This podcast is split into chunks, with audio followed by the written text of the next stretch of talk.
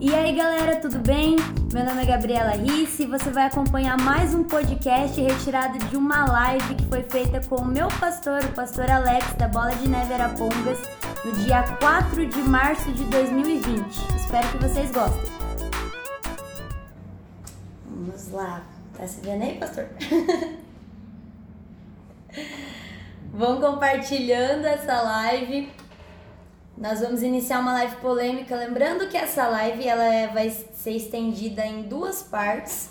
Hoje inicial com o meu pastor, o pastor Alex, e semana que vem nós teremos também a presença do pastor Roberto da Igreja Presbiteriana Renovada aqui com a gente. E ele também vai fazer parte junto com o pastor Alex. Então, compartilhem essas lives. Tudo ok aí? Podemos começar? Ok? Pessoal, boa noite. Dois temas polêmicos que nós iremos falar hoje: política e religião. E hoje eu estou aqui com o meu pastor, pastor Alex, que é quem cuida de mim, é meu líder espiritual, meu paizão. Metade desses cabelos brancos ou a falta deles é de minha responsabilidade. Oh, Dou trabalho. Se apresente, pastor. Fala galera, tudo bem? Meu nome é Alex, como a Gabi falou, sou pastor aqui da Bola de Neve e tenho o prazer de cuidar dela, né? E cuido mesmo, sem, sem problema nenhum, né? Sem limite de, de cuidado. Dá um trabalhinho, né? Um pouquinho. Pessoal, e você que já está online, compartilha sua, essa live nos seus grupos, marca os amigos aí, e vamos começar porque o tema hoje promete se estender bastante e é um tema bem polêmico. Lembrando que vocês podem também fazer perguntas online, viu? Não precisa ser ter deixado a pergunta prévia aqui. Já pode começar a perguntar se vocês tiverem alguma pergunta aí. Pastor, vou começar com uma pergunta leve. Qual a ligação da religião com a política? Qual a ligação da religião com a política? Em primeiro lugar, eu vejo que a gente tem que entender o que é política. Né? Até perguntei para algumas pessoas hoje. Perguntei, você sabe o que significa a palavra política? Né? Política significa a ciência de governar, ok? Então a gente tem que partir desse princípio, do, daquilo que política significa. Quando a gente entende que política é a ciência de governar, a gente então começa a compreender que governo e Bíblia está diretamente ligado, porque é, a Bíblia, antes de ser um livro religioso, na verdade a Bíblia é um livro político. Se você for analisar, é, a ideia da palavra de Deus sempre foi para organizar a organizar a população que não tinha a menor ideia de como fazer, de como ser um povo regido por leis, regido por regras. Então aí, se a gente for entrar nesse ponto, vai tomar um pouquinho de tempo, mas eu tenho que explicar. Pode Acho explicar. importante, ok? É, tudo isso começa logo depois do, do cativeiro, lá quando Israel sai do, do, do cativeiro no Egito, né? E eles vão peregrinar pela terra, pra, pelo deserto, em direção à terra prometida que é Canaã. Quando você vai ler a história, o povo ficou aproximadamente 430 anos no Egito. Eles não tinham uma cultura definida, eles não tinham um modo de agir definido. Tudo que definia o povo era a cultura egípcia. Mas Deus não. Essa não era a cultura que Deus tinha para o povo. Então, quando você olha um pouco mais profundo para essa realidade, é, uma das coisas que Deus faz antes de tirar o povo do Egito é desmascarar todos os deuses do Egito, para que o povo de Israel, os judeus ou os hebreus, como você preferir, para que eles não dependessem de coisas. Então, por exemplo, existe uma praga de rã, a rã era adorada no Egito, o sol era adorado no Egito, o Nilo era adorado no Egito e por aí vai. Tudo era motivo de adoração. É motivo para ser Deus. Para né? ser Deus. Então Deus primeiro tem que destruir aquela cultura dentro do povo, tem que acabar com aquela cultura dentro de Israel, para depois iniciar uma nova cultura. Então o povo passa 430 anos lá como escravo, depois sai e fica 40 anos no deserto para poder ali então fazer com que os preceitos de Deus e ali no deserto a lei de Deus é liberada para o povo. Então, dali em diante, o povo começa a se organizar de maneira civilizada, de acordo com um princípio de regras. Posso ir um pouco mais fundo aqui? Pode. Tá.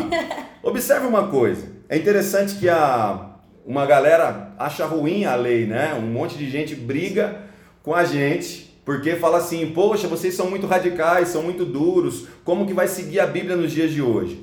Na verdade, a lei ela sempre existiu para proteção.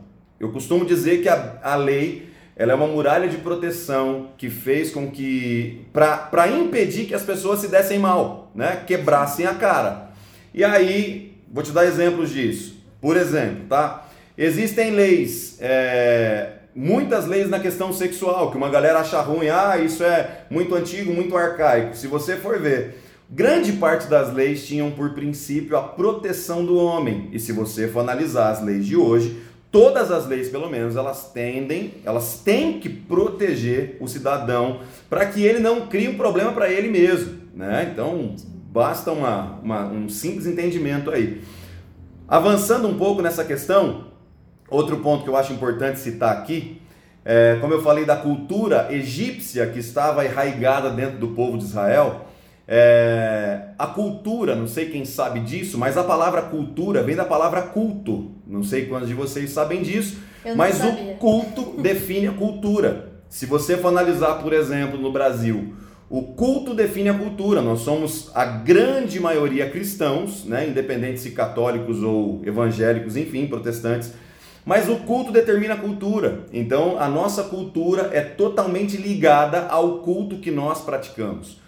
Logo, as nossas leis estão diretamente ligadas às nossas culturas, àquilo que nós temos por prática. Então, se você for analisar é, o porquê a nossa lei é como é, é por causa da cultura que nós temos, que é baseada no culto que nós celebramos nas nossas igrejas ou nos lugares em que esses cultos são celebrados. Então, enfim, política e religião estão ligados? Na verdade, é, eu acredito que a política só existe por causa da religião. Na verdade, a Bíblia não é um livro religioso, não começou como um livro religioso, ela surgiu lá, Pentateuco, cinco primeiros livros, como um livro é, político para determinar até onde o cidadão poderia ir sem quebrar a cara, para organizar a sociedade, ou seja, a ciência de governar. Muito bom, nossa gente. Tô até sem palavras aqui. é, mandaram uma pergunta aqui que eu acho que aqui começa a polêmica. Qual viés bíblico para a nossa visão política como cristãos? Devemos seguir a direita ou a esquerda? Já aproveitando que é praticamente a mesma pergunta, a outra pessoa perguntou: É possível ser cristão e ter uma mente de esquerdista e mesmo assim ser conivente com a Bíblia? Olha, essa essa pergunta é importante. Por quê? É, se a gente, a gente tem que entender o que a esquerda prega Sim. e o que a direita prega, para então fazer um contraponto se aquilo que a esquerda prega se encaixa na Bíblia. Eu estava hoje conversando com um amigo e, e um dos pontos, um dos pontos que eu citei para ele, eu falei sobre a questão do proletariado, né? Sim. Que a esquerda tanto sofre desesperadamente. Por quê? Se você for olhar, a cultura cristã, ela parte da ideia de criar uma prole, onde o, o filho ele é de total responsabilidade do pai. E esse é um dos motivos pelo qual a esquerda, basta assistir Rede Globo, né? Não sei se eu posso falar isso aqui, pode, mas pode, pode. basta assistir Rede Globo. Você vai entender a ideologia da esquerda sendo aplicada diante da sua TV. Então, por exemplo, o que a esquerda prega? Fim da família, extinção. É um pensamento marxista, né? É, um pensamento marxista. O, o, o fim da família, o fim do casamento, né? a completa desestru, desestruturação da família. Então, hoje, é, se a gente partir para olhar tudo aquilo que a esquerda quer fazer, a esquerda, na verdade, ela pinta um quadro bonito, né? Ela, ela desenha algo muito bonito, Porém, o, o por trás das linhas ali é que está o negócio estranho. Por quê? Uma das ideias é destruir com a família, porque assim o pai perde a autoridade sobre o filho. O pai, né? Lei da palmada, por exemplo. A Bíblia fala quantas vezes lá? Corrige teu filho com a vara e você vai livrar a alma dele do inferno, né? O pai que corrige, o pai corrige o filho que ama. Aí entra uma lei da palmada que diz assim: não pode corrigir o seu filho. Por quê? Deixa ele crescer do jeito que ele quiser. Só que não funciona bem assim, né? A gente já tem aí de é só olhar para as famílias hoje, você vai perceber ah, o que aconteceu dentro do contexto, né? Onde o pai perdeu a autoridade sobre o filho, onde a mãe não, não corrige mais como corrigia antes, na chinela, né? Daquele jeito, cinta, rabo de tatu. Não estou dizendo que tem que ser assim, tá? Mas isso é extremamente importante. Mas por quê? Porque tem que cumprir uma agenda, tem um viés de esquerda dentro de tudo isso. Então tem como alguém se dizer de esquerda e ao mesmo tempo ser cristão? Eu acho que tem, ok? Só que talvez a pessoa não entende verdadeiramente aquilo que a esquerda prega e quais são os fundamentos da esquerda, porque, segundo Marx, a família é um problema para a política. tem que ser destruída. Tem que ser destruída. Então não tem como ser de esquerda, na minha opinião, ok? Esse é o meu ponto de vista, dentro daquilo que eu conheço de Bíblia. Não tem como ser de esquerda e, e, e defender o cristianismo, por exemplo. Não, não, não existe muita ligação ali. Muito bom. Nossa. É um que eu imagino. Pastor, a Bíblia fala sobre meritocracia, ainda nessa parte ideológica, seguindo. Como que é essa questão de meritocracia na Bíblia? A meritocracia, a Bíblia fala só de Gênesis Apocalipse, de, sobre meritocracia, né? É, palavras de Jesus, a gente pode colocar aqui também, é aquilo que o homem plantar, ele automaticamente vai ter que colher e isso tem a ver com mérito, né? Aquele que fez por merecer vai colher algo, aquele que não fez por merecer não vai colher nada. Então, é, o céu, segundo nós aprendemos, eu ensino, o céu é, é por mérito? Não. O céu é pela graça, ok? Sim. Porém, mediante a fé, aqueles que não têm fé automaticamente não têm céu. Então, o mérito do céu é através da fé. Então, a gente tem que entender que tudo na Bíblia é meritocrata. A gente faz por merecer. Ah, mas nós não merecemos a morte de Jesus. Agora já estou entrando num outro, tipo assim, saindo da política, entrando para outro caminho, né? A morte de Jesus, nós não merecemos, né? Tem gente que fala que a gente merece o sangue, a gente vale o preço que foi pago. Não, a gente não vale. Nós não merecíamos o preço que foi pago, nós não merecíamos ter sido comprado por um preço tão valioso daquele jeito. Nós não merecíamos a morte do Cordeiro de Deus, do Filho de Deus. Então, é, esse é o único ponto em que nós deixamos o mérito de lado e nós recebemos daquilo que foi pago por nós, ok? Sem merecimento, totalmente pela fé, totalmente pelo amor de Deus, ok? Mas em questões de é, quem trabalha, come, quem não trabalha, Deus te abençoe. Tipo, dependa de um milagre, né? Quem é, tudo está relacionado a plantio e colheita, está relacionado a você faz algo primeiro para depois receber. É assim que funciona. Pastor, qual o principal papel da igreja em meio à política? Principal. Porque principal. isso, porque eu acho que isso tem que ser desmistificado e de, das pessoas falarem que política e igreja não se misturam. É, a gente, eu até converso muito com o pastor e uma das coisas que a gente sempre fala, né, que nós chegamos onde chegamos é a ponto de nós termos que lutar pela família hoje em dia, de ter que combater ideologia de gênero e todas essas coisas, justamente porque a igreja talvez foi, foi omissa, né, durante muito tempo, mas pode falar melhor aí. Exatamente. É, Para vocês terem uma ideia, na fazem acho que algumas semanas, umas duas semanas ou três mais ou menos, não lembro exatamente, tá? É, em Londrina teve os votos lá porque surgiu um projeto de lei para limitar os locais onde as igrejas poderiam ser estabelecidas. Se eu não estou enganado, apenas 3% das, das vias, 3% das ruas dos bairros, vamos dizer assim, do, de toda Londrina, seriam aptas para receber uma igreja. Não estou dizendo que tem que ter igreja de tudo quanto é lugar, ok? Eu acho que a gente tem, tem, que, tem que respeitar a lei, né, de, de como é que é o nome? Eu esqueci o nome, da lei de Zoneamento zoneamento urbano. Obrigado. Exatamente isso. A gente tem que respeitar essa lei, ok? Então, primeiro ponto antes de estabelecer uma igreja tem que ser esse.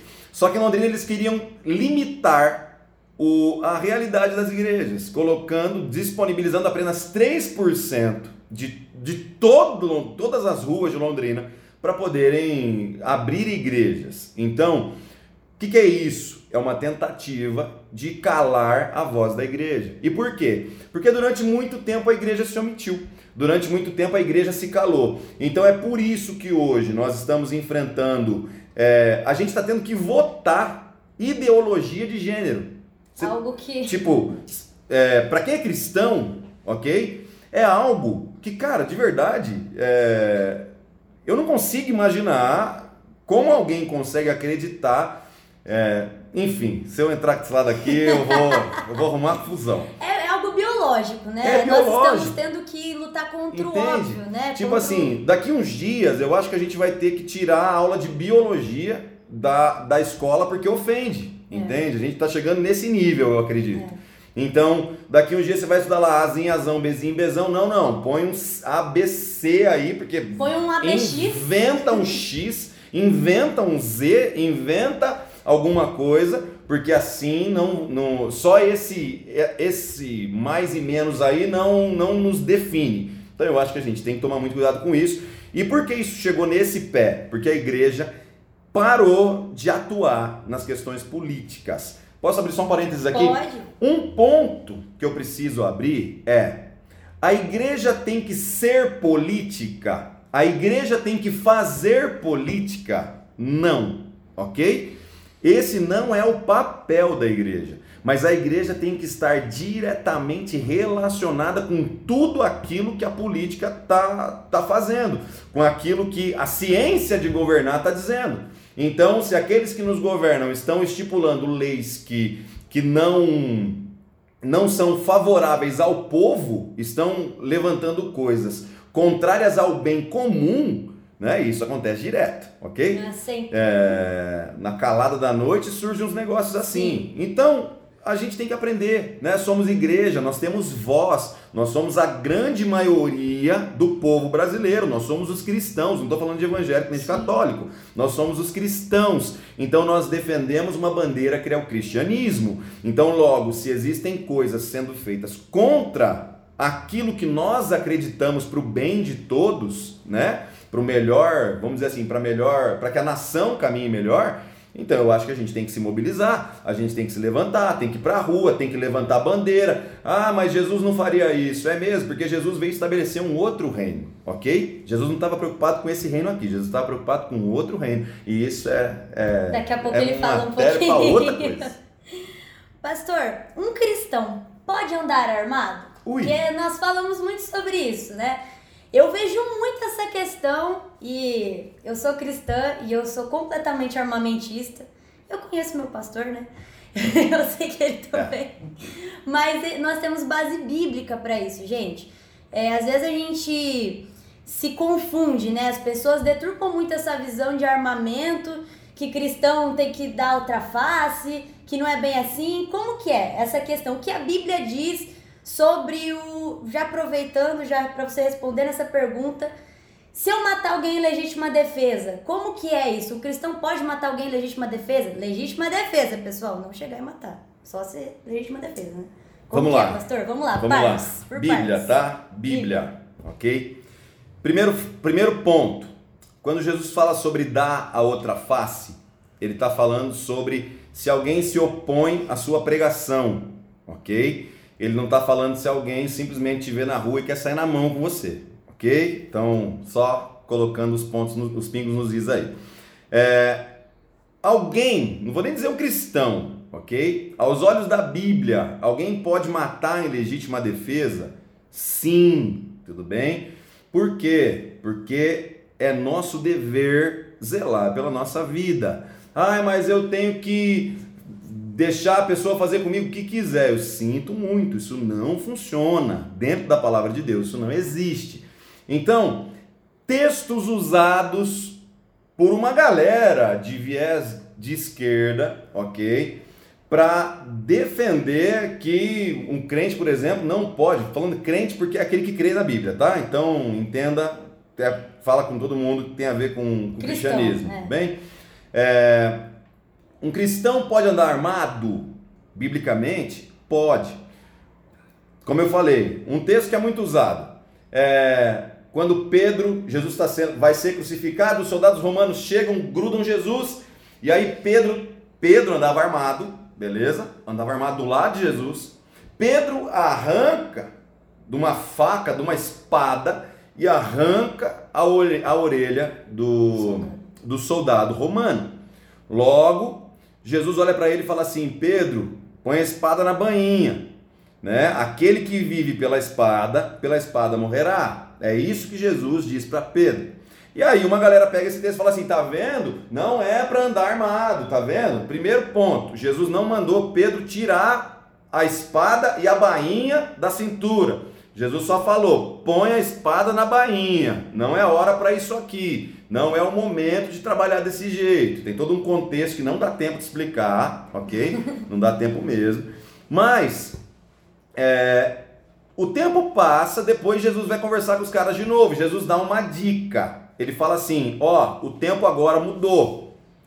Aquele que tem duas capas, vende uma e compra uma espada.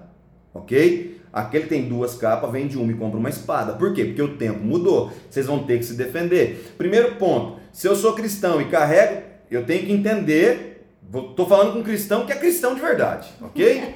se eu sou um cristão de verdade, eu entendo que eu carrego algo muito valioso dentro de mim. E a minha morte vai ser algo, cara, que vai limitar pessoas de receber aquilo que eu carrego. Então eu tenho que defender aquilo que eu carrego de todas as formas. Eu não posso simplesmente, ai, tudo bem, vai, estou pregando evangelho. Ai, eu não carrego nada de importante, pode acabar com a minha vida, alguém vai fazer. Não, eu nasci para fazer algo. Então, logo a minha vida é muito valiosa, não só para mim, mas também para Deus. E sim, um cristão, no Antigo Testamento, só para abrir, Pode abrir, abordar um pouco mais tudo. isso aí, né? Legal a gente abrir mais. No Antigo Testamento a Bíblia diz: olha, se um cara entrar na sua casa e for de madrugada, né? For de noite, e você matar o cara, você está liberado. Fechou? Era assim, tá, tá escrito no Antigo Testamento, Levítico. Porém, se o dia tiver claro e o cara entrar na sua casa e você matar ele, você tem problema. Por quê? Porque você tinha como gritar, tinha como pedir ajuda, tinha como falar para todo mundo: ó, oh, sem vergonha tá aqui me roubando. Tinha olha. outras formas de defesa que não fosse a morte. Existem formas de defesa. Tá com uma pedra no cara, fecha as portas, dá um grito, fala: Ô, oh, eu tô de olho em você, irmão. Beleza, aí você está enrolado. Então a gente tem que entender princípios, ok? A gente está falando que a lei, né? É que determina, o culto determina a cultura, ok? A nossa lei diz que se alguém matar alguém, né, em legítima defesa, esse alguém, é lógico, vai responder pelo, pelo ato, mas não vai ser criminalizado penalmente, vamos dizer assim. Porém, biblicamente, Jesus disse, pastor, Deus disse lá em Êxodo capítulo 20, olha só, não matarás. Legal, acho muito interessante, só que a gente tem que entender o, o a base do texto. Não matarás, o texto, o, o original do texto é: não cometerás assassinato. Não premeditarás a morte de alguém. Não significa se você tiver que defender alguma coisa e tiver que matar. É assim que funciona. Então, a ideia de morte nesse texto está ligada a assassinato, premeditação de algo que você quer cometer. Então, é isso que a Bíblia orienta. Eu não estou dizendo que os cristãos têm que sair aí, né, caçando briga para ter uma legítima defesa e matar os caras que têm problema. Fuja das brigas, fuja dos problemas. Mas, por exemplo, se alguém se levantar contra a minha família, contra o meu filho, contra a minha esposa, eu sinto muito. Pode ser até que eu não volte para casa, mas a minha esposa e meu filho, se eu conseguir fazer eles voltarem, eu vou fazer, entendeu? E eu não tenho arma, beleza? Eu não tenho arma, mas eu defendo a minha prole. Isso aí. Pastor, agora uma pergunta mais ideológica. Por que o cristianismo moderno defende o capitalismo, sendo que a igreja primitiva vivia em uma espécie de comunismo, segundo o autor dessa pergunta? Tá? Essa pergunta eu achei muito legal. Né? eu, eu conheço a pessoa que fez, é um cara extremamente estudioso, estudioso. o cara que, que, que mandou essa pergunta. E eu até troquei uma ideia com ele esse dia sobre isso. É, quando a gente. Primeiro ponto. Para que eu possa responder isso, eu não posso responder com base em apenas um ponto bíblico. Eu tenho que responder com base na cosmovisão, ou seja, na junção tanto do antigo quanto do novo que traz a revelação perfeita. Se eu for pegar apenas o livro de Atos, no capítulo 4, e for falar sobre aquilo que os apóstolos estavam vivendo naqueles dias, como a Bíblia diz lá, uns vendiam suas casas e repartiam com quem tinha necessidade, né? Ninguém tinha falta de nada, porque tudo era comum, é isso que o texto está dizendo, que tem, ah, mas olha o comunismo aí, né, sendo instaurado, olha o comunismo aí sendo estabelecido. Na verdade, a gente tem que entender a Bíblia como um todo. Biblicamente, quando a gente vai para o Antigo Testamento, a ideia de Deus nunca foi um estado comunista, que tudo é de todo mundo. Na verdade, quando a gente. Posso abrir? Pode, pode. Fechou. Lá no Antigo Testamento, depois que o povo chega na terra prometida, as tribos são divididas. Cada tribo fica com uma parte. Essa parte era daquela tribo para ela trabalhar de acordo com aquilo que ela era boa. Então, uma tribo trabalhava de maneira mais, mais forte, mais preeminente com agricultura, outros trabalhavam com agropecuária e por aí vai, ok? O que acontece? Quando o povo tinha que se apresentar diante de Deus, você percebe, eles tinham que apresentar sacrifícios, né? No Antigo Testamento. Tinham que apresentar sacrifícios. Você percebe o seguinte: quando Deus fala lá, pede para Moisés instituir essa questão dos dízimos das ofertas, que uma galera, né, pira a cabeça com isso aí. É, Moisés, Deus dá para Moisés a seguinte ordem: cada um traga segundo as suas posses. Cada um traga segundo as suas posses. Lá no Antigo Testamento a gente já percebe que uns tinham mais posse que os outros. Uns ganhavam mais que os outros. Uns tinham mais bens que os outros. Por que tinham mais bens? Em primeiro lugar, a terra era de Deus, tá? Aí tem que abrir o contexto, não tem Pode jeito. abrir tudo. A terra era de Deus. Deus deu aos homens. Porém, o homem podia trabalhar a terra como ele quisesse. Por exemplo, eu sou preguiçoso e não quero trabalhar. Eu quero só colher os royalties da minha produção. Eu, eu cedo o meu direito para outra pessoa trabalhar na minha terra e ele me paga um pouquinho por mês, não tem problema. Porém, existia uma lei, né? Como eu falei sobre a lei, existia uma lei que chama ah, meu Deus do céu, a cada 50 anos, jubileu. Depois do jubileu, cada pessoa recebia de novo a terra que era dela, porque não existia, você não podia passar a terra para outra pessoa. A terra continuava sendo sua. Por que, que isso acontecia? Porque se, se não desse certo sua estratégia, daqui 50 anos você não quebrou sua família. Alguém vai poder recomeçar. Então a ideia de Deus nunca foi tudo de todos. Sempre a ideia de Deus é: a terra é minha, meu é o ouro, meu é a minha é a prata, diz o Senhor. Tudo é de Deus. Porém, Deus entregou nas mãos dos homens e eles têm que lidar com aquilo que eles receberam para que eles conseguissem de uma maneira saudável crescer, instituir família, avançar, ganhar dinheiro, enriquecer, enriquecer, ok? Não estou falando de teologia da prosperidade para quem, para os crentes aí que gostam de falar bobagem, tá? Então, não estou falando disso.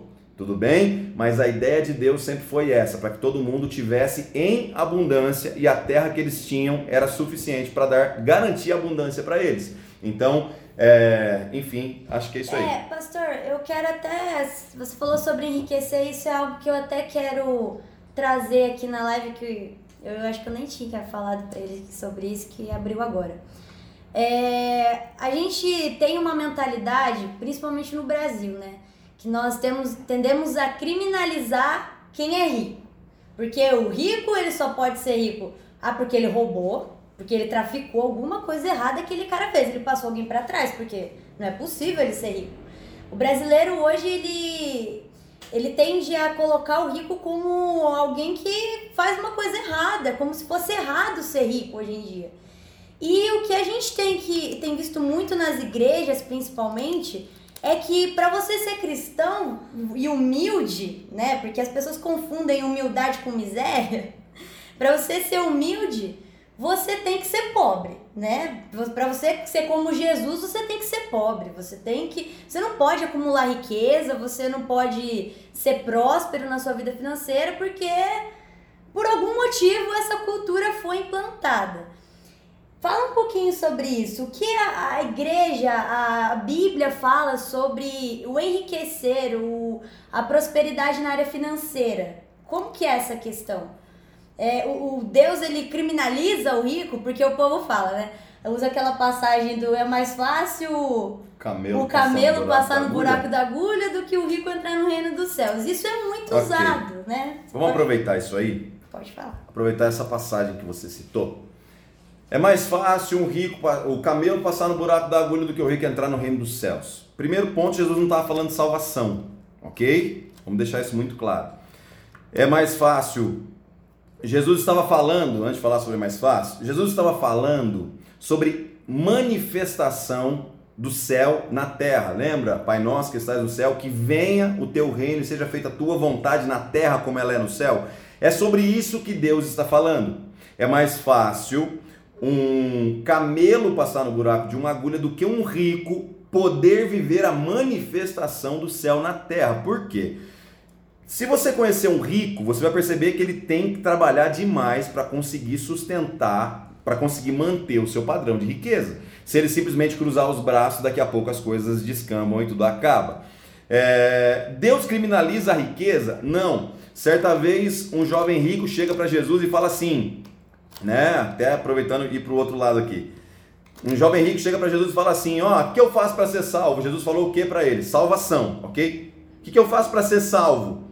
é, honra teu pai e tua mãe, não adulterarás, não matarás, enfim, cumpra os mandamentos. E o jovem rico diz assim: já faço tudo isso. Jesus fala bem assim para ele: Você quer então ser perfeito? Vai, vende tudo que você tem e dê aos pobres. E no céu você vai ter um tesouro muito maior do que você tem na terra. E aí a Bíblia diz que ele sai triste, né? Mas o interessante é que a Bíblia diz assim: Jesus o amou e disse: vai e vende e dê aos pobres. Por que, que a Bíblia diz isso aí? O cara não era um cara qualquer, era um cara que fazia as coisas direito. O cara era um cara que honrava a Deus. Só que ele era rico. E qual porém?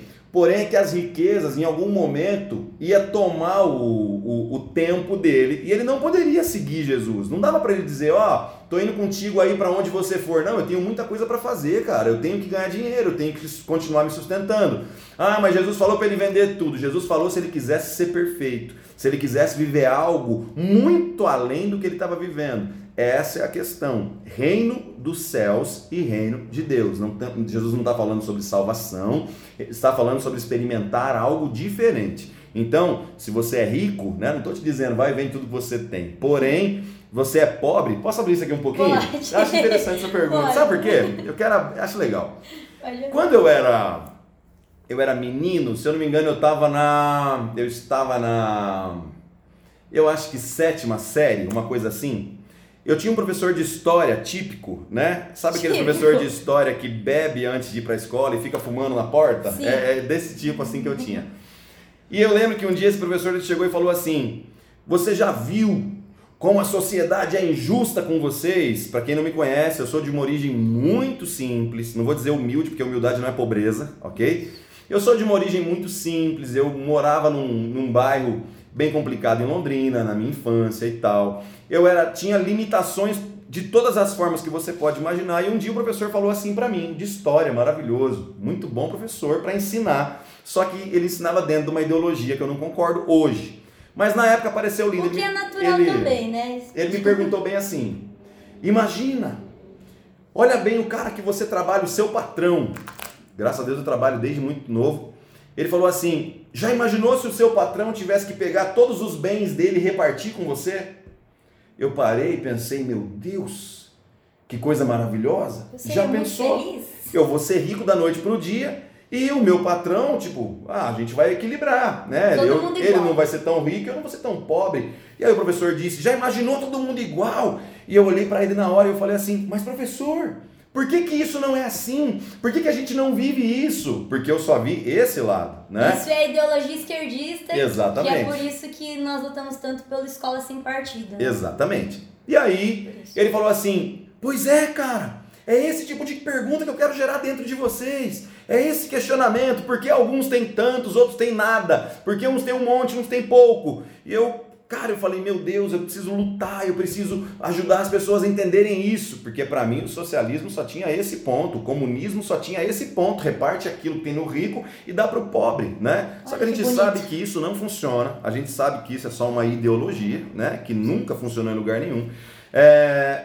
Mas aí você vai ouvir hoje pregador Lu, um cara cristão, ok? Tem uma música dele que fala. É, eu esqueci o, o, o, verso direitinho, senão eu tenho que cantar para lembrar e não vai dar certo. É, mas ele fala tipo assim: de um. É, quem tem muito tem porque roubou de mim. Se não roubou de mim, o seu tataravô roubou meu tataravô e por isso mesmo ficou. Ou seja, aquele cara só é rico porque me roubou e torna o cara uma vítima da sociedade. Eu sinto muito, cara. É, biblicamente, nós não somos vítima de nada, nós não somos vítima da sociedade, a gente não é um bando de coitadinho lutando para ser aceito para ter alguma coisa, nós somos filhos de Deus, cristãos, estamos falando com vocês, ok? É, também, né? É, somos filhos de Deus, a gente carrega o bem mais valioso da terra que é Jesus dentro de nós, é o Espírito Santo. Então a gente tem que entender, para com esse choro, para com essa frescura, porque, cara, Cristo é tudo que a gente precisa e Ele coloca nas nossas mãos aquilo que a gente necessita no momento certo, né? Tô pregando que já, mas, já. mas vamos nessa. É, enfim. É, esse é um dos intuitos dessa live também. É, pastor, posso ser cristã e feminista? Uh! Isso é uma pergunta, né, polêmica, porque eu particularmente não sou feminista, mas me fizeram essa pergunta e eu acho legal você dizer se sim, se não, por quê? Justifique sua resposta. Da hora.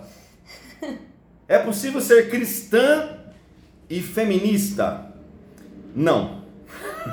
Ponto. Mas eu vou justificar a resposta, ok? É, é possível você frequentar a igreja e ser feminista, tudo bem?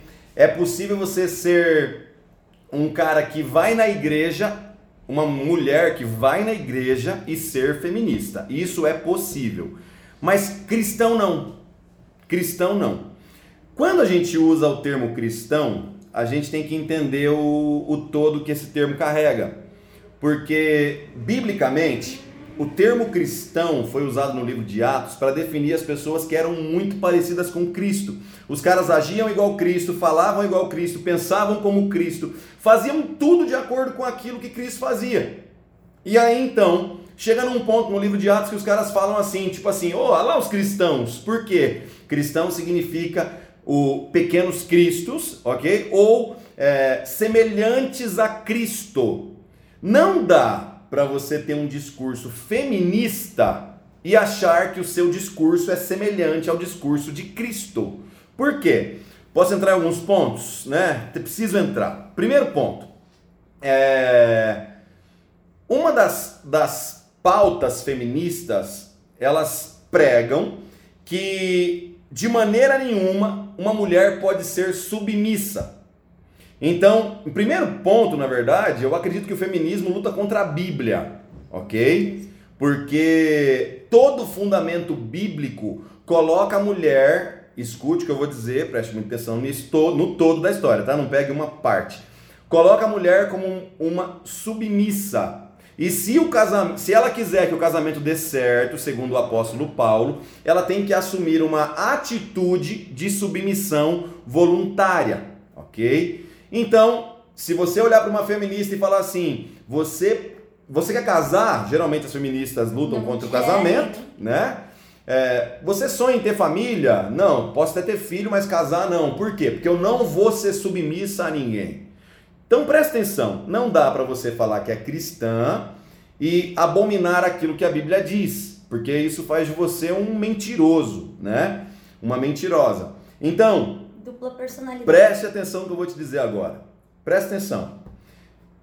Segundo que muita gente, as mulheres, né, feministas brigam, muita gente não, as feministas brigam. É, submissão é algo horrível. Você tem que baixar a bola, tem que abaixar a cabeça, se colocar de baixo. Preste atenção. Primeiro ponto, que submissão dentro da Bíblia vem, vem o original da, da palavra significa atitude voluntária de ceder, ok? Mas agora eu te pergunto, se você é feminista e está talvez assistindo, né, o que a gente está dizendo aqui, eu te pergunto, o que é mais fácil? O que é mais fácil? Se submeter ou morrer? Essa é a pergunta, tem que ser feita. Se submeter é mais fácil do que morrer? Pensa na resposta, ok? Para não falar bobagem. Se submeter é mais fácil que morrer, por que eu estou fazendo essa pergunta? O mesmo Paulo que diz para a mulher se submeter ao marido, submissão também está diretamente ligada a estar debaixo da mesma missão, ok? Mas eu não vou nem entrar nesse ponto agora, porque isso aí a gente vai, vai enlouquecer. Então, é, o que é mais fácil? Se submeter ou morrer? Porque para a mulher foi dito: se submeta ao teu marido. Mas para o marido foi dito: marido, ame sua mulher como Cristo amou a igreja e a si mesmo se ofereceu por ela. E a si mesmo se colocou como sacrifício no lugar dela. Então, traduzindo tudo isso, o que, que Paulo está dizendo? Mulher, você se coloca debaixo do, do marido, ok? Se, se, se submete a ele. Só que esse marido não vai ser qualquer um. Ele também vai morrer para ele, ele vai morrer para as vontades dele e ele vai te colocar acima dele mesmo. Então presta atenção. Enquanto a Bíblia está dizendo que a mulher se coloca debaixo, a Bíblia também orienta ao marido colocar a mulher tipo, numa situação onde ele se onde ele morre por causa dela. De proteção. Exatamente, onde ele dá vida por ela. Sabe por quê? E posso entrar aqui um pouquinho? Pode, pode. Pega essa. Você que é maridão top que está assistindo, né? Vou pregar para você. é... Eu porque... já, já causando nos casamentos. Deixa Por que é que o movimento feminista tem ganhado tantas adeptas? Porque tem um bando de homem que não cumpre aquilo que Jesus mandou fazer.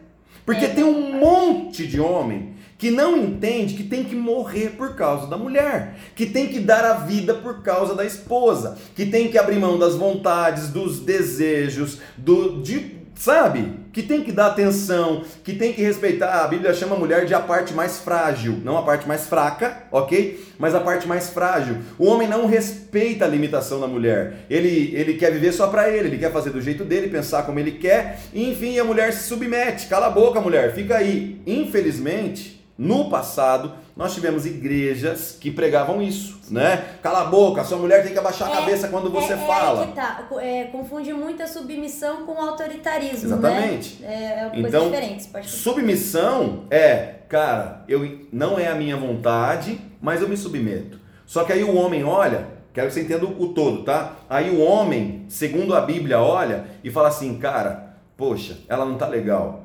Se ela tá mal, eu tenho, que tá, eu tenho que fazer alguma coisa, eu tenho que lutar por ela, porque eu tenho que dar minha vida por ela. Então, maridos, assuma o seu papel de sacerdote, de cabeça e morra no lugar da sua mulher, se, se, se vire para fazer ela feliz, que você então vai ter uma mulher submissa, aquela que você sonha, sabe? Aquela que você chega e fala assim, poxa, tá tudo pronto, tá? Ai, que legal, é assim que você gosta, é, então eu vou me submeter, eu vou fazer aquilo que você que te agrada também. Então a gente tem que entender, é uma via de duas mãos, né? Mas o que é mais fácil? Se submeter ou morrer? Eu acho que morrer é mais difícil. Eu acho. Uau. Pastor, outra pergunta polêmica aqui. Vamos lá, nós gostamos. Vamos lá. No caso de estupro, a religião deveria ser conivente com o aborto, já que as marcas que uma mulher que, sof que sofreu estupro as carrega por boa parte da vida, em muitos casos, ao olhar a criança, ela lembrará do abuso. Como você acha que a igreja teria que tomar partido disso? Qual a sua opinião? Bom, primeiro ponto, é, eu acho que a igreja, eu acho que o papel da igreja que a igreja precisa fazer é dar apoio à mulher que foi vítima de um estupro, Sim. ok? É, com relação à legalização do aborto, é, biblicamente, jamais. Isso é assassinato. Isso entra no não matarás, Sim. né? Porque então, para nós a vida começa no momento na concepção da concepção, né? Exatamente. O espermatozoide, o óvulo ali já é uma vida. Acabou, gerou Acabou. uma vida. é, é um vida. sonho sendo gerado. O meu, talvez não seja o sonho da mulher que está grávida, Sim, mas é o sonho que foi violentada, mas é o de sonho Deus. de Deus. Né? Então, se você não concorda, não posso fazer nada. A gente está falando sobre política e Bíblia, Isso. ok? Política e religião. Religião. Então, dentro da ótica religiosa, o aborto é inadmissível. Isso nunca, dependendo dos cristãos, vai ser, vai passar numa votação, ok? Ainda que aqui eu tenho que abrir pontos. Ainda que eu entenda a gravidade de um, de um estupro, ainda que eu entenda o problema psicológico que isso gera. Não sei se vocês sabem disso, mas é, posso falar uma coisa maluca aqui? Pode, pode. Não, não, isso aqui eu não vou falar não. Fala! eu vou ter que fazer igual na igreja. Não, Quando o é não quer sério. falar, nós temos todos que fazer. Ó. Ah! Presta atenção. É, 95%, isso é um dado, tá? Sim. 95% dos problemas é, dos problemas Psicológico? psicológicos gerados, 95% deles é culpa do homem, né? Eu não sei se vocês sabem disso. Então, 95% é culpa do homem. Por quê? Porque existe existe casos de mulheres que que como é que eu posso fazer? Assediam menores, por exemplo? Existe o Sim, caso. existe. Acontece? Acontece. Porém, apesar de gerar consequências no homem, o homem leva isso como: ah, sou o cara. É diferente. Sim. Porém, existe um dano? Existe. Mas 95% dos problemas psicológicos são gerados por homens. Porque são machistas realmente, Sim. são homens que se colocam numa posição de, de Sou tipo superior. assim, eu mando, eu sou o cara, eu faço e aconteço. Infelizmente, isso é um dado e infelizmente é uma realidade. Isso acontece. Então, é, porém, a igreja tem que compreender isso. Por quê? Eu vou ser bem honesto com você. Se a gente pegar hoje a população do Brasil, eu acredito que aí. Eu não, não vou saber falar ao certo quantos por cento de mulheres já foram violentadas sexualmente ou tiveram algum tipo de abuso. Eu não vou saber te dizer, mas eu tenho certeza que o número é impressionante. Não, e até porque não tem nem como a gente medir isso em dados, porque muitas omitem isso durante toda a vida, né? Aqui Uhum. Sim. na igreja nós temos vários casos de pessoas que foram abusadas, estupradas e somente depois da conversão conseguiram curar isso, abrir isso Exatamente. pra você, inclusive, como Exatamente. pastor, né? Então, esse é o ponto, esse é o papel da igreja, curar a ferida que foi gerada, ok? Então a gente trata, a gente oferece suporte, a gente oferece ajuda psicológica, ajuda espiritual, porque a gente entende a necessidade disso, da, da cura da alma, né? Porque a alma fica ferida e precisa ser tratada. Então, é, esse é o papel da igreja, mas aprovar o aborto, apesar da desgraça que aconteceu, é, aí não, não, nunca vai acontecer. Ok. Outra polêmica. Você acha que o ensino religioso nas escolas fere o princípio do Estado laico presente no artigo 5 da Constituição Federal? E se fosse para ter um ensino religioso, você acha que seria conivente ter um ensino que não abordasse apenas o cristianismo segundo os olhos do catolicismo? Acho muito legal essa, Essa pergunta. essa pergunta pelo seguinte: é, eu acredito que é legal ter aula de ensino religioso na escola? Acredito. Primeiro, porque nós somos um país cristão, ok? Em sua maioria. Em sua maioria. é, As pessoas podem falar que não, mas nós somos. Sim, nós somos um país cristão em sua maioria. E, e querendo ou não, né, esse é um assunto importante, porque faz parte da nossa cultura. Lembra? É, Culto valores, cultura. né? Valores Exatamente. faz parte dos valores do, do brasileiro. Exatamente. Então, só que o, o fim da pergunta ali eu achei muito importante. Por quê? Ah, vamos ensinar só como funciona o catolicismo e o, e o enfim, o protestantismo, porque aí a gente já resolveu. Não, eu acho, né? Eu acredito que se a gente vai estudar religião ou ensino religioso, a gente tem que abordar todos os tipos de religião Sim, por se tratar de conhecimento, por se tratar de, de, de compreender aquilo que, que rege as pessoas. Eu acho que esse aprofundamento dentro das religiões geraria até menos é, atrito. menos. Sim, é, só, só um adendo, pastor. Ah, É, eu até quero ressaltar isso, porque quando as pessoas falam de Estado laico, elas não têm noção do que significa o Estado laico. As pessoas tendem a achar que Estado laico é um Estado sem, sem nada, tipo um Estado ateu, vamos dizer. Que não tem Deus, que não tem nada. Mas na verdade o Estado laico é nada mais do que todas as religiões poderem se manifestar sem qualquer perseguição. O cristão poder ser cristão, o umbandista poder ser umbandista e por aí vai. O católico poder ser católico sem sofrer nenhum tipo de perseguição por parte do Estado. Mas não quer dizer que necessariamente é um Estado sem, sem religião, é um Estado que não tenha uma visão é, que oriente os seus valores morais e, e entre outras, outras opções, Exatamente. né? O Estado laico é isso, é cada um poder se manifestar sem ser perseguido. Exatamente. Então a gente tem que partir desse ponto, por quê? É, existem muitas briguinhas por causa de religião? Existe, mas muitas vezes por falta de conhecimento e muitas vezes por falta de praticar o cristianismo, né? Cara, ame seu próximo como a ti mesmo. Acabou. Ah, mas o cara tem uma religião diferente? Poxa, que legal, vamos conhecer a sua religião. Explica pra gente aí, né? e o que, que você crê, e eu vou te explicar o que eu creio. Então a gente vai ter um é, um. é um debate, é uma troca de ideias, não um embate. Né? É, é isso que a gente tem que derrubar. É, posso só abrir um pontinho Pode. aqui? Eu acho interessante que as pessoas dizem assim: religião não se discute, futebol não se discute, é, que mais? Política não se discute. Cara, eu acho que a gente chegou nesse ponto justamente por falta de discussão. Porque a gente acabou acreditando que discutir é, eu falo o que eu penso de você e você fala o que você pensa de mim, e, e é uma guerra pessoal, quando na verdade uma discussão é uma troca de ideias. Olha, eu penso dessa forma. E a, a, respeito desse ponto que você acha, eu penso assim. Não é a minha forma de achar. Ó, eu traduzo isso assim, eu entendo isso por aqui. Se nós aprendêssemos a, a conversar no âmbito das ideias e não no âmbito no pessoal, entendeu?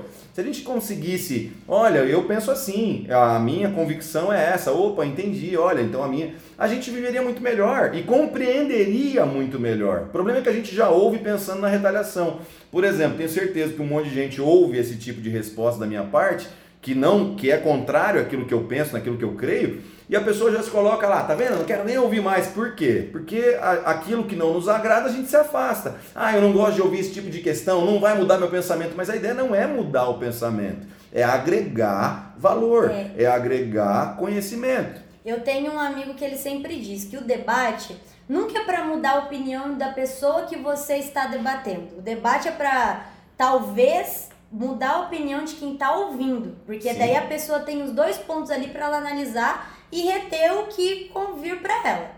E outra coisa que, que, o pastor falou, né, que a gente chegou nesse ponto de política, religião e futebol, essas coisas polêmicas não se discutem.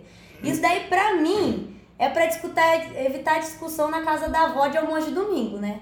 Porque aí o tio pensa de uma maneira, o sobrinho pensa da outra, daí o tio já aproveita ali aquele ensejo da, da política e dá-lhe dá no, no sobrinho, o sobrinho vice-versa no tio e por aí vai. Isso daí foi para evitar discussões é, que as pessoas julgavam desnecessárias, mas, gente, política, religião, futebol, qualquer coisa a gente tem que discutir no âmbito das ideias. A gente tem que debater as ideias e não atacar a pessoa, né? Eu sempre Exatamente. falo isso, o ataque a homem não leva ninguém, alguém a lugar algum, né? Exatamente. Não, não vai a lugar nenhum. E aí? Então tá, vamos lá para outra pergunta.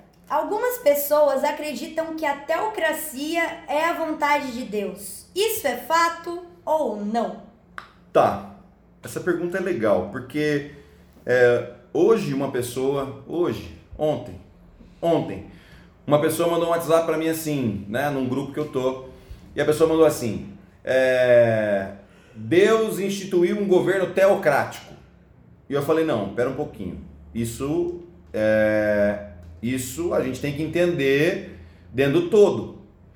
É, Para entender o, como é que isso funciona, qual que é a ideia de Deus? É, é teocracia?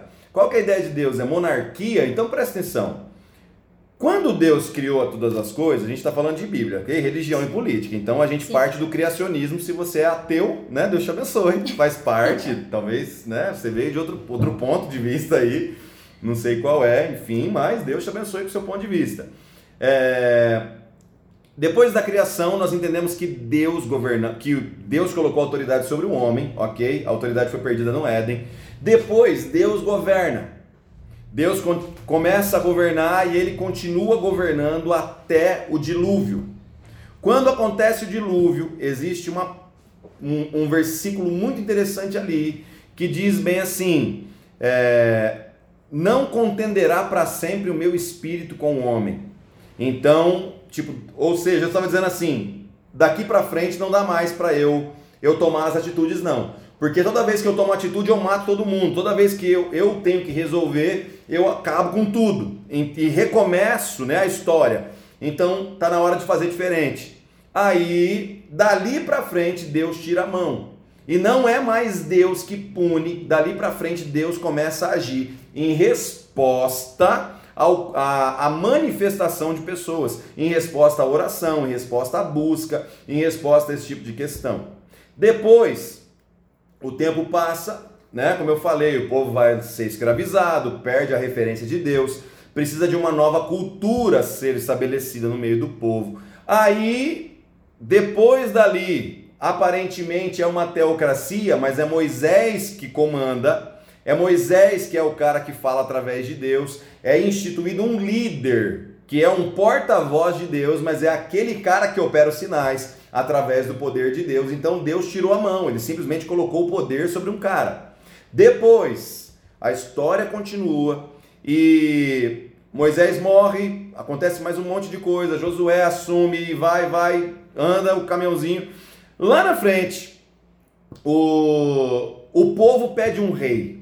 O povo começa a perceber, e aí surgiu outra pergunta de uma pessoa. Ah, então Deus, a ideia de Deus é monarquia, porque Deus instituiu um rei. Na verdade, a monarquia era a, o, hábito, o hábito governamental de todo mundo. Todo mundo era governado por um rei. Não existiam outras formas. E o cara que não era rei, ele era o líder mor, mas só, talvez não fosse chamado de rei, mas era um, um, sistema de monarquia. Depois que aquele cara morresse, o filho assumia, era assim que acontecia. Porém, quando o tempo avança, né, aí entra que todo mundo fala, ah, Deus estabeleceu a monarquia ou a teocracia. Não. Deus, na verdade, estabeleceu a democracia. Porque quando Deus deu a liberdade do povo de escolher, ele estava dizendo: olha, se eu fosse vocês, eu deixava eu eu no comando, mas já que vocês querem comandar, então escolhe alguém. Se eu puder dar uma dica, escolhe aquele. Foi isso que Deus fez. E aí então Saul foi escolhido. Depois Davi é levantado, depois de Davi Salomão, depois Roboão, Jeroboão, e aí vai todos os, os, os né, descendentes de Davi que chegam até, e aí se você for olhar para Israel hoje, Israel é uma monarquia? Não, Israel é uma democracia, né? Então, para você ter uma noção, Deus estabeleceu que pessoas escolhessem quem os governaria. Tanto é que quando o povo pede para Samuel para escolher um, um cara, Sim. Samuel fala bem assim, Deus fala para Samuel, avisa o povo, a partir de agora, aquele cara é o representante. Ele vai cobrar de vocês, ele vai tomar a terra de vocês, ele vai fazer isso, ele vai instituir um monte de imposto, é ele. O que ele falar, vocês vão ter que obedecer e acabou. Por quê? Porque Deus tirou a mão. E agora, Deus governa o céu, Deus continua governando a terra, Deus continua tendo o total controle absoluto de todas as coisas. Porém, o governo está na mão dos homens. É assim que funciona. Então vamos para as perguntas ao vivo. Roberto Rose perguntou: Uma pergunta. Na passagem de Cristo na Terra, como ele se deparou com a política? Pois ele disse que o reino dele não era desse mundo. Me desculpe se eu estiver errado. Palavras ditas a Pôncio Pilatos. Legal essa pergunta aí. Uhum. É... A gente até comentou já um pouquinho. Sim, já falamos um pouco sobre isso. Jesus ele não veio estabelecer um governo terreno, ok? Até o fato de Pedro lá arrancar a orelha do Malco, Pedro estava esperando que, que Jesus iniciasse o seu reino na terra. Esse era o maior desejo de Pedro, né? Tipo, chegou o momento. Por isso, quando Jesus fala, eu vou morrer, Pedro fala: Para, não faz isso contigo, rapaz. Tá doido? Não morre, não. Tá na hora, né? Ô, o rei dos judeus chegou e você vai morrer uma hora dessa, agora que eu faço parte do time. Então, é, Quando Jesus fala, meu reino não é desse mundo, significa eu não vim estabelecer o meu reino na terra. Não é esse tipo de reino que eu estou estabelecendo. Ele veio estabelecer o reino é, espiritual, a manifestação do reino de Deus na terra. Aquilo que eu falei lá do, da oração que todo mundo conhece, Pai nosso que está no céu, santificado seja o teu nome, venha o teu reino e seja feita a tua vontade aqui na terra, assim como ela é feita nos céus. Então Jesus veio estabelecer o céu na terra. Essa foi a principal pregação de Jesus. Se você for perceber, o tema que Jesus mais falou no Novo Testamento, em todos né, os quatro evangelhos, foi é, reino de Deus. Em Mateus ele fala reino dos céus, porque lá não pode falar Deus, porque era para os judeus que foi escrito, não pode escrever Deus, ok? Só para nível de, de conhecimento. Mas o tema que Jesus mais abordou foi reino dos céus, mais do que salvação, mais do que santificação, mais do que perdão, mais do que tudo que você pode imaginar, ele pregou sobre reino de Deus, porque esse era o objetivo, é por isso que ele responde isso para Pilatos. Meu reino é desse mundo, meu reino vem de cima para baixo, não é de baixo para cima, é assim que funciona. Ok, a Dani Vidotto, né, Dani? Oi, Dani, sou ovelha também. Mandou aqui. Na verdade, a gente já comentou sobre isso, mas só dá uma reforçada para aqueles que chegaram agora. Qual o papel da igreja na política? Dá papel uma... da igreja na política. Legal. Eu acredito é, que a igreja precisa entender de política. Então, por exemplo, nós temos que estar de olho nas leis que são geradas, a gente tem que estar de olho naquilo que está sendo feito na nossa cidade. Se estão elaborando projetos que vão contra a igreja, e se você for parar, talvez você fale, ah, eu sou ateu, eu nem, nem cristão é, sou. É, Por que eu não tô nem aí? De verdade, cara, os princípios cristãos, eles norteiam, tipo, a sociedade. É assim que funciona. Se você perceber, é, tudo aquilo que a gente faz, nossa conduta, é baseada na nossa crença. Nosso código Tudo. penal, né? Simples. Os artigos principais, não matar, Isso. não roubar. A, a, base é a mesma, é cristã. Então, qual é o papel da igreja dentro da política? Na minha opinião, um papel de fiscalizador. A gente tem que estar lá dentro a igreja tem que fazer política. A gente tem que ter um candidato a prefeito, pastor. Vai, se lança. Não, nunca. Não acho que é por aí, entendeu? Eu acho que quem tem um chamado para ser político, como é o caso da Gabriela, assim, em nome de Jesus, né? Creio que por aí vai. É, quem tem um chamado para isso tem que investir nesse caminho. Mas o papel da igreja não é fazer política. O papel da igreja é entender de política, conhecer sobre o assunto, se aprofundar no assunto, mas principalmente fiscalizar aquilo que está sendo feito, porque é o bem-estar da população em geral que está sendo colocado em jogo. Sim. Anderson Diego mandou boa noite, o Anderson da Noite. E aí, Anderson? A Márcia mandou palminhas, tudo bem? É, o Jefferson Martins mandou saudades de vocês. Saudades também. O Silas mandou uma pergunta aqui. Uma pergunta: uma das pautas do feminismo é a questão do homem achar que o fato da mulher ser submissa significa que a deve espancar, mandar, como a igreja encara situações como essas. Exemplo: o marido bateu na mulher e a mulher procura a igreja. A igreja vai mandar ela lutar pelo casamento dela? Vamos lá. Eu vou responder. Eu vou responder o que eu respondo para todo mundo que me conhece. Tudo bem? É, se alguma mulher da igreja chegar aqui e falar assim, pastor, meu marido me deu uma surra, meu marido me bateu, meu marido isso, meu marido está me fazendo pressão psicológica e olha, me humilhou e me bateu, tô tudo arrebentada. Pode ter certeza que ele vai ficar mais arrebentado do que ela, né? Ninguém vai saber o que aconteceu, foi tipo um caminhão que atropelou, ok? Mas o fato não vai voltar a acontecer, eu garanto, tudo bem? Mas a gente vai lutar pelo casamento? Eu conheço casais, ok? Que viveram debaixo disso, que o marido batia na mulher, né? Traição, um monte de coisa. E os dois tiveram um encontro com Cristo. Os dois tiveram um encontro com Cristo. E aí resolveram restaurar né, o, o, o casamento. E aí estão juntos até hoje, estão muito bem né? Então, isso aconteceu muitas vezes. A gente luta pela, pela continuidade do casamento. Eu não estou dizendo que alguém tem que, que ficar apanhando, não. Se ficar apanhando, aí a gente tem a lei, lembra da política, né? Que que estabeleceu uma lei que o homem que bate na mulher tem que ser preso, ok? E a mulher tem que denunciar, a mulher tem que ir lá fazer o BO e tem que fazer mesmo, beleza? Porque é um direito, ok? Minha opinião é essa. Ah, vai baixar a bola? Não, tem que apanhar mesmo. Cara, tá maluco, mas nunca, né? Aqui não, sinto muito. A Fernanda Yamada falou aqui, eu acho que é da hora que nós estávamos falando sobre aula de ensino religioso, né? Uhum. Ela falou, saudades das aulas de ensino religioso, não me lembro das minhas aulas de ensinarem apenas religião, embora abordarem todos os tipos de religião. Lembro apenas de nos ensinar a ser boas pessoas, ter valores e princípios. Exatamente. Pelo menos onde eu estudei. E isso é realmente um dos papéis, eu acredito, que da religião na sociedade, né? Não Sim. da religião só, que assim, um todo, né? Gabi, se você for olhar, por exemplo, o que a igreja católica prega?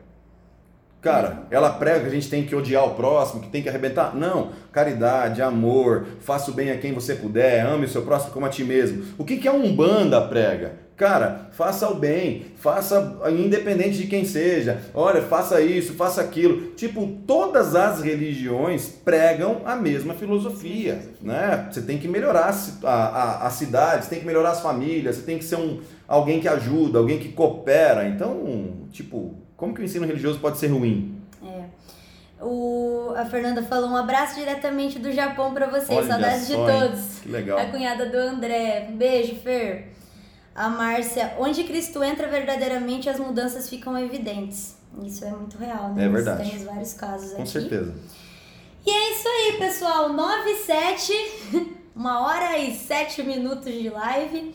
Eu vou guardar um pouquinho, pastor, porque semana que vem nós temos outra live é sobre, sobre política e religião.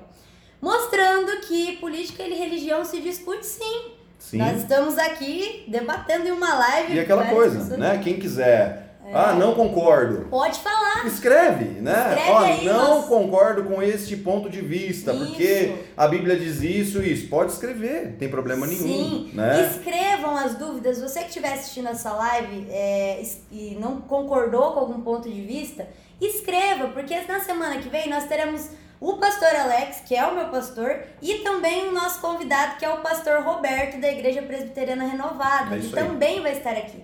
Então nós teremos dois pastores aqui na semana que vem. Lembrando que não é um debate entre pastores, nós estaremos aqui discutindo igual nós estamos debatendo assunto. aqui, falando dentro do mesmo assunto, dando as opiniões. Vocês também podem dar as opiniões de vocês. E é isso aí, pessoal. Pastor, se despeça. Valeu, galera. É nóis. É bem, bem direto, meu pastor. Galera, continua compartilhando essa live durante a semana, marquem os amigos. Nós vamos divulgar a outra live, né, da, da semana que vem, dia 11, com o pastor Roberto. E, pastor, você quer convidar a galera pro culto aqui, que eu faço parte da Bola de Neve, ele é meu pastor, como eu já disse. Faz um merchan aí da igreja. Bom, galera, é o seguinte, é, aqui é assim, é meio direto e reto, né, É. sem muita frescura. Então, a gente tem culto. Amanhã tem culto, né? Amanhã é quinta-feira, tá? Quinta-feira às 8 horas da noite, domingo às 6 e meia da tarde ou da noite, enfim, como você preferir. É, a gente está aqui, valeu? Vai ser um prazer te receber. Ah, não gostei de você, pastor. Vem falar isso pra mim aqui, não tem problema. Fala, "Ô, não gostei. Assiste tá? o culto e depois fala pra É, ele, não tem problema. nenhum, ok? Ah, foi legal. Então, fechou, né? Quer conhecer um Venham pouquinho mais? conhecer, né? E galera, é isso aí. Que Deus abençoe todos vocês. Compartilhem. Semana que vem tamo juntos de novo. Beijo. Valeu!